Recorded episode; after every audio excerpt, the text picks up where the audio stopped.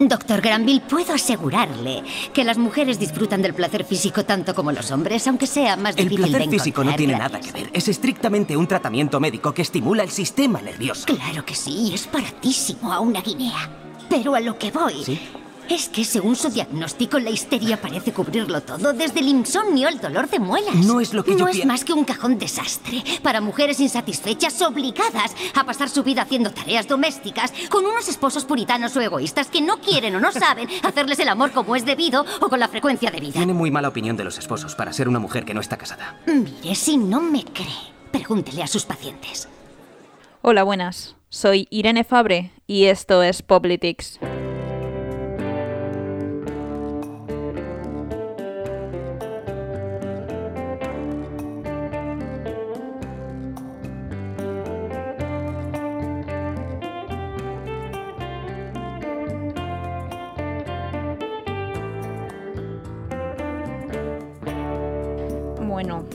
¿Qué tal?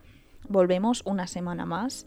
Llevamos ya eh, cuatro unidades de episodios, que yo no me he esforzado tanto ni en la carrera. Espero que ya os hayáis visto Spencer, porque si no, ¿qué otra peli de los Oscar vais a ver si no es Spencer? ¿Qué vais a ver? King Richard. Ahora que están cancelando a Will Smith de todas partes, ¿vais a ir, vais a ir vosotros a darle dinero? Que cualquier día lo quitan hasta la cienciología. Pues no. Hay que ir a ver Spencer porque de la mano de nuestra amiga Villana vamos a seguir hablando de, pues eso, todas estas veces que nos han tachado de estas cosas tan bonitas que nos dicen, que si de locas, que si de histéricas, de desquiciadas. Todas estas maravillas que nos llaman los señores cuando les estamos comiendo la tortilla, que se ponen nerviosos. A ver si los histéricos vais a ser vosotros, que os pone el útero revoltoso por el organismo, cual medusa. Bueno, el otro día me puse un poco petarda, lo tengo que admitir. Hablé que sí de la RAE, que siempre nos dice, bueno, unas cosas súper bonitas la RAE, que se nota que nos tiene un cariño a las mujeres loco. Eh, luego también hablé de eh, Platón, de Platón, que es un señor fantástico que también nos echaba unos piropos a las mujeres que, bueno, las traía todas locas en Atenas con esas cosas tan bonitas que nos decían. Y también nombré a un señor, así un poco de refilón.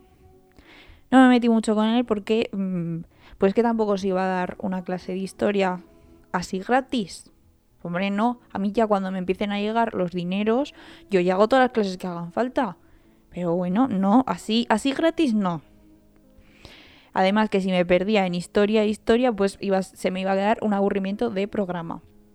Y este señor que nombré un poco por encima fue a Sigmund Freud.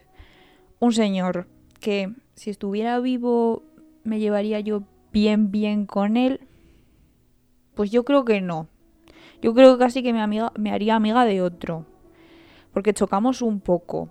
Pero entonces, ¿por qué nombraría yo a un señor con el que me llevo así que ni fu ni fa?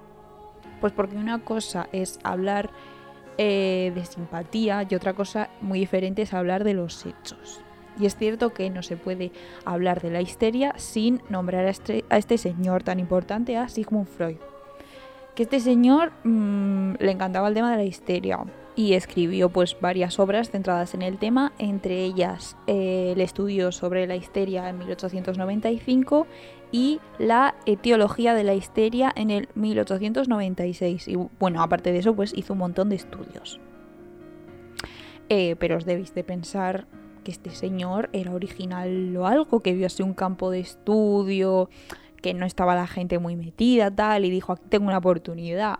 No, no. Este señor lo que era era un pesado. Porque bueno, a los médicos de la segunda mitad del siglo XIX eh, se referían a la histeria como la gran epidemia del siglo. Que esto es como, bueno, no sé, la gran epidemia del siglo podíais ocuparos de otras cosas, no sé, como la cólera, la tuberculosis, no sé, estáis tratando migrañas con cocaína, lo mismo deberíais centraros, pero bueno, pues les dio, les dio por la histeria, estaban que no cagaban. Que además eh, lo bueno de esta enfermedad, de la histeria, es que eh, como las mujeres pues tampoco les importaba mucho a los señores, pues era un poco enfermedad cajón desastre, así, era como la carta comodín, que no sabías qué tenías, pues tenías histeria, te dolían las muelas, histeria, jaquecas, mm, histeria, mm, ansiedad, histeria, mm, eras sufragista, Pu- pues estabas fatal de la histeria, tu caso era terrible, te tenían que meter en un manicomio y hacerte una histerectomía, porque chicas, que estabas fatal. Y luego también estaba todo el negocio que se montaron a costa de, eh, de la histeria, de esta enfermedad, entre comillas. Que bueno, se inventaron de todo para quitarte la tontería, Maricruz. Todo el tema del turismo de los de balnearios durante, bueno, durante el siglo XIX y durante el siglo XX apañó mucho la economía, la verdad. Eh, que era en parte para tratar la histeria. Y luego los médicos, bueno, los médicos son como el dentista de Chris Rock que nombrábamos el otro día, que con esto también se pusieron un chalecito en Formentera. Eh, se inventaron una cosa que se llamaba los masajes pélvicos. Masajes pélvicos, decían los golfos, masajes. Esto lo que era es Un dedo, pero un dedoncio, un dedón. Masajes pélvicos. Masajes pélvicos decían. Que les quitaba la histeria. Hombre, no, dormir bien nada que no dormían. Las dejaban nuevas. Estos señores. Que además en ese momento, en el 1870, fue cuando el médico Mortimer Granville inventó el vibrador. ¿Por qué? Porque tenía más túnel carpiano que Rafa Nadal. Que esto, eh, esto se cuenta muy bien en la película Histeria, que explican pues toda la historia de cómo se inventó. Es cierto que de manera así, como un poco romantizada además, pero bueno, la historia del proceso de cómo se inventó el, el vibrador pues queda clara. Y entonces aquí volvemos con el señor Sigmund, que nos habíamos perdido. Este señor fue muy importante porque mm, le dio una vuelta a este concepto de la histeria. Eh, eh, porque cuando empezó a estudiarla se dio cuenta de que un rasgo común que compartían muchas pacientes es que, eh, que sufrían estos, estos síntomas, que bueno, los síntomas eran brutales, podían ser parálisis parciales del cuerpo, náuseas, vómitos, convulsiones, contracturas, ceguera parcial, alucinaciones, un montón de cosas. Bueno, y todas ellas, todas estas pacientes, compartían un pasado común de abusos sexuales de la infancia. Y este señor se dio cuenta de que la gran plaga del siglo, como se referían a la enfermedad, a la enfermedad, bueno, entre comillas, pero me habéis entendido, era eh, culpa de los padres negligentes. Porque, bueno, cuando hablamos de abusos de menores, casi siempre son personas del círculo muy cercano de esos menores, como pueden ser, pues en la mayoría de los casos los padres, pero bueno, hermanos, abuelos, etc. Eh, de hecho, Freud le escribe una carta a un colega suyo de profesión sobre sus pacientes en el que, cito textualmente, el padre, sin excluir el mío propio, debería ser acusado de ser un pervertido. Que son unas declaraciones pues bastante duras. Bueno, este señor sigue con sus investigaciones, sigue confirmando, eh, pues esos, eh, a través de las entrevistas con sus pacientes, que estas hipótesis que él ha hecho son ciertas, pero llega un momento que para. ¿Por qué? Pues porque se dio cuenta de que estas mujeres no estaban locas, sino que eran supervivientes de abusos sexuales. ¿Qué esto qué quería decir? Que la pelota ya no estaba en el tejado de las mujeres, ahora la pelota estaba en el tejado de los hombres. Que la histeria no era una enfermedad física culpa del organismo femenino, que ya no era eso de que teníamos el útero desbocado, sino que eran los hombres los culpables de este problema, concretamente los padres negligentes, los padres abusadores, eran los que habían creado esa gran plaga del siglo. La psiquiatra feminista Judith Herman escribe estas palabras en su libro Trauma y Recuperación. Su correspondencia deja claro que cada vez estaba más preocupado por las radicales implicaciones sociales de sus hipótesis. Enfrentado a este dilema, Freud dejó de escuchar a sus pacientes femeninas. Claro, dejó de escuchar a sus pacientes femeninas porque se dio cuenta de que si seguía investigando, si seguía entrevistando a estas mujeres, iba a tener que cuestionar él, una figura de autoridad, eh, toda una estructura de autoridad patriarcal que no le interesaba cuestionar. Continúa Judith Herman. Contestadura persistencia, que le condujo a circunvoluciones teóricas aún mayores, insistió en que las mujeres imaginaban los hechos y que deseaban este tipo de encuentros sexuales abusivos de los que se quejaban. Que bueno, aquí era donde yo quería llegar. las mujeres imaginaban los hechos y que deseaban este tipo de encuentros sexuales abusivos. Que esto ya pues cada vez nos va sonando más cercano. Entre otras cosas por la primera sentencia de, la manada. El Tribunal Superior de Navarra declara que no es agresión, sino que es abuso sexual bajo el pretexto de que ella no se intentó defender. Que esto, el lenguaje menos técnico, viene diciendo, mm, pues tan a disgusto no estarías que para decir esta tremenda mierda, Tribunal Superior de Navarra, no sé, márcame con la, con la A de adúltera, como la letra escarlata, pero en vez de la A, pues mm, ponme la G de guarra y dame una vuelta por el pueblo para que me tiren tomates y me escupan y tú te vuelvas a tu casa sintiéndote súper orgulloso de tu maravillosa labor de señor juez. Pero bueno, que tampoco nos tenemos que ir a los tribunales, que Twitter estaba mm, llenísimo de basura de este tipo y sin irnos a casos tan mediáticos ni tan extremos. Es una respuesta súper común eh, a cualquier mínima, ya no, ya no digo denuncia, sino, sino a cualquier articulación de, de un acto de violencia patriarcal. Y retomando con el tema de la histeria, vuelvo con Judith Herman eh, Rebecca Solnit, que es una autora feminista muy importante, la cita en su libro Los hombres me explican cosas, que es un bestseller mm, de la literatura feminista, que, bueno, lo voy a repetir para que os lo apuntéis, porque es un libro que hay que leer. Eh, Los hombres me explican cosas de Rebecca Solnit. A mí es un libro que me encanta porque sirve para ganar un montón de discusiones. Bueno, eh, Solnit cita a Germán. Está loca es el eufemismo habitual para estoy a disgusto. Además, algo que me hace muchísima gracia es el contraste como de esta imagen pública de, las mujeres en el siglo XIX, pues no sé, como de taradas, de gritonas que se suben por las paredes de los nervios, con, con la imagen como más intimista que se proyectaba en las novelas de la época que se centran más en la individualidad de las mujeres, que me refiero pues a todas las novelas realistas protagonizadas por mujeres, como pueden ser, pues eso, Ana Karenina, Madame Bovary, La Regenta. Todas estas novelas que la trama principal es que se aburren como ostras. Son mujeres, todas señoras de bien, porque, bueno, pues las que se iban a hacer el masaje pélvico, ¿sabes? Que os debéis de pensar que estaban todos los médicos de Londres con una tendinitis que se morían por amor al arte. Lo hacían porque eran, porque eran unas señoras todas podridas de dinero, asqueadas del aburrimiento, a las que sus maridos no les daban ni los buenos días y decían, pues bueno, para comprar, ¿qué me compro? ¿Un tocado nuevo? Tengo 45. Pues me voy a dar una alegría al cuerpo. Y estas novelas que he nombrado van todos sobre señoras que se echan amantes. Ana Karenina, bueno, Ana Karenina voy a ser sincera, no me he leído el libro, es muy gordo, es gordísimo yo lo siento mucho, pero es que todas las películas de Kira Knightley son buenas. Entonces, pues, pues con la película me guío. Eh, bueno, que me pierdo. Ana Karenina, el personaje principal, se vende a sí misma como una señora súper transgresora, como una romántica empedernida que lucha contra los moldes sociales mmm, por el amor. Mira, corazón, tu marido, el Karenin, no te hace ningún caso, te aburres como una mierda que de hecho en una escena le confiesa que tiene un amante a su marido.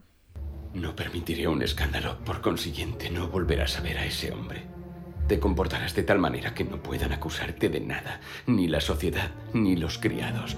A cambio, mantendrás todos los derechos de ser mi esposa y tus deberes. Mañana regresarás a casa, eso es todo.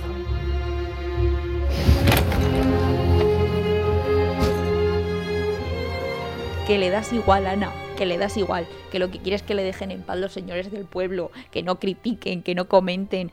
Pero tampoco le sorprende, porque mm, por muy puritana que sea una sociedad, si te casas por un compromiso económico, por una posición social, por un título, lo que sea, con un señor que te atrae lo mismo que un zapato, y que él te toca porque quiere un heredero, porque este señor, en cuanto te deje embarazada, se va a volver al pétalos con Mauricio Colmenero.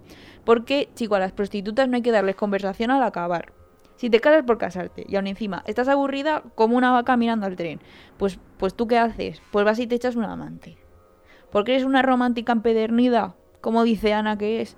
Pues no, porque es más fácil de mantener que una acróbata del Circo del Sol que te baile el agua. Porque de verdad, pensad en las novelas realistas. En la Edad de la Inocencia, por ejemplo, esta sí que me la he leído. no me digáis que no leo. Bueno, en esta novela no pasa absolutamente nada. Porque, no sé, los nobles barra alta burguesía de finales del 19, por lo visto, no hacían ni el huevo. Todas las novelas de este tipo son un núcleo elitista, súper endogámico, porque tú a, ti- tú a mí no, no te acerques que hueles a pobre. Y toda la novela es, eh, me voy a comer a casa de tal, me voy a cenar a la casa de tal con gente que ha estado en la comida eh, de los que me han invitado a comer, eh, me voy a la ópera con los mismos, voy a la carrera de los caballos con los mismos. Las cuatro familias de, la élite, nos casamos entre nosotros, tenemos hijos entre nosotros y todos somos primos. Conclusión, ¿los personajes de estas novelas son las personas más brillantes del mundo? Pues no. Pues no, porque pues porque tu padre es tu padre, pero también es tu tío segundo y también es tu primo por parte de madre y así sucesivamente. Y si la histeria no existe, entonces ¿cuál es esta enfermedad de estas mujeres? Porque una enfermedad había. Bueno, una enfermedad. Ya he dicho que había unos síntomas. Uno, pues eso, los vómitos, la ceguera, los ataques de ansiedad, lo de ser sufragistas no era, no era un síntoma. Eh, esta enfermedad era la frustración. Estas señoras eran como Juana la loca en su torre. Te casas con un señor que no conoces. Tienes que darles herederos. Y si no te meten en un manicomio porque te consideran una frígida. Te doy hijos. No me diriges la palabra. Me recluyes en casa sin oficio ni beneficio hasta morirme. Y todo esto te lo blanquean con este mito que se repetía mucho en el siglo XIX de el ángel del hogar. Que esto es pues eso, el ama de casa y esposa perfecta, abnegada, nunca se queja. Que bueno, por lo menos tienes la decencia de llamarme ángel porque me llegas a decir que hoy no me he levantado muy guapa, que tengo así la, pega la legaña un poco pegada al ojo y lo mismo te apuñalo. Porque es que, mm, pues chico José Luis, me he hecho un amante mm, para no ahogarte mientras duermes. Que luego están las que de la propia frustración revientan. Que el mejor ejemplo es Lady Macbeth, que está pues histérica, no porque la histeria es una mentira, pero cu- cuesta un rato. Esta no me re- con, Lady Macbeth no me refiero a la esposa de Macbeth, sino a la película de 2017 que está, eh, que está basada en la novela eh, Lady Macbeth de Minsk, que es un sitio ruso súper difícil de pronunciar, que es una novela de 1865 de Nikolai Leskov, pero que es más conocida por una ópera que hizo con el mismo título, que no voy a repetir porque ya ha quedado mal una vez, que hizo Sostakovich, que Marujeo del Día era una de las óperas favoritas de Stalin, porque este señor, pues en la vida no todo es gulag. También así un buen marujeo, una cosa también te gusta, un lío jugoso. Y bueno, es que esta señora, la Lady Macbeth, eh, esto del aburrimiento pues lo llevaba muy mal, lo llevaba al extremo, porque claro, estaba ahí en la estepa rusa, que es todo campo, todo esplanada, estaba aburridísima, cuatro pájaros y tres linces había, y encima en el siglo XIX esto de mm, apadrinar una limoche no se llevaba ni nada. Entonces va y dice, pues bueno, para echar la tarde me va a echar un amante como todas. Pero claro, pues, pues esto con lo de los amantes siempre te surgen impedimentos. ¿Qué pasa? Que el resto de ellas pues lo, lo escapean de otras formas diferentes. Pero es que la Lady Macbeth se va cargando a los impedimentos. Que el suegro le dice que está mal, pues se lo carga. Que el esposo, bueno, que el esposo es normal que te diga que el el amante está mal, pues también se lo carga. A un niño de 10 años que le ha mirado mal, se lo carga. A, a la sirvienta la deja muda del susto. Bueno, un montón de cosas. Todo porque a esta señora nadie le dio un libro de sudokus y le dijo, toma, entretente, unos pasatiempos de lecturas, un algo. Que bueno, hoy mm, mi idea cuando iba a escribir el guion fue hacer así algo como gracioso, como liviano para contraponer con lo de la semana pasada, ¿sabes? Como, como eso, hacer un capítulo gracioso hablando de vibradores. Pues no, he hablado de una asesina en serie, de Stalin y de Freud. Es que de, bueno, es que a Freud menos mal que no lo pillé vivo. Es que mm, Freud ya no es que me caiga mal, es que yo creo que si lo viera tampoco me caería bien. O sea, seguro que era uno de estos señores mm, que se van haciendo mayores y no se recortan los pelos de las orejas y se van convirtiendo en un arbusto. Es que yo me lo imagino así y me da mucho asco pensarlo. Es que qué horror, qué horror, por Dios, es que soy densísima. Pero bueno, pues por eso no me dan el ondas, claro. Os dejamos con un fragmento de la ópera Lady Macbeth de Minstex de Sostakovich para que también vosotros la disfrutéis.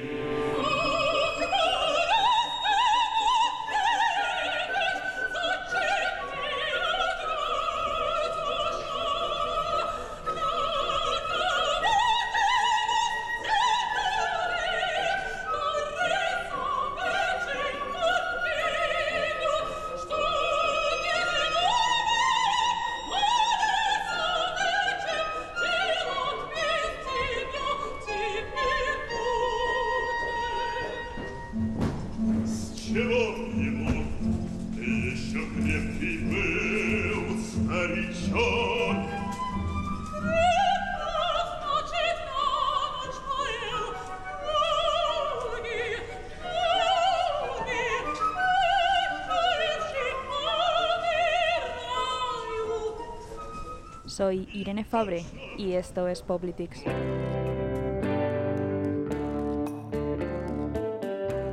Este podcast es una producción de Rodrigo Torrejón para Recaction.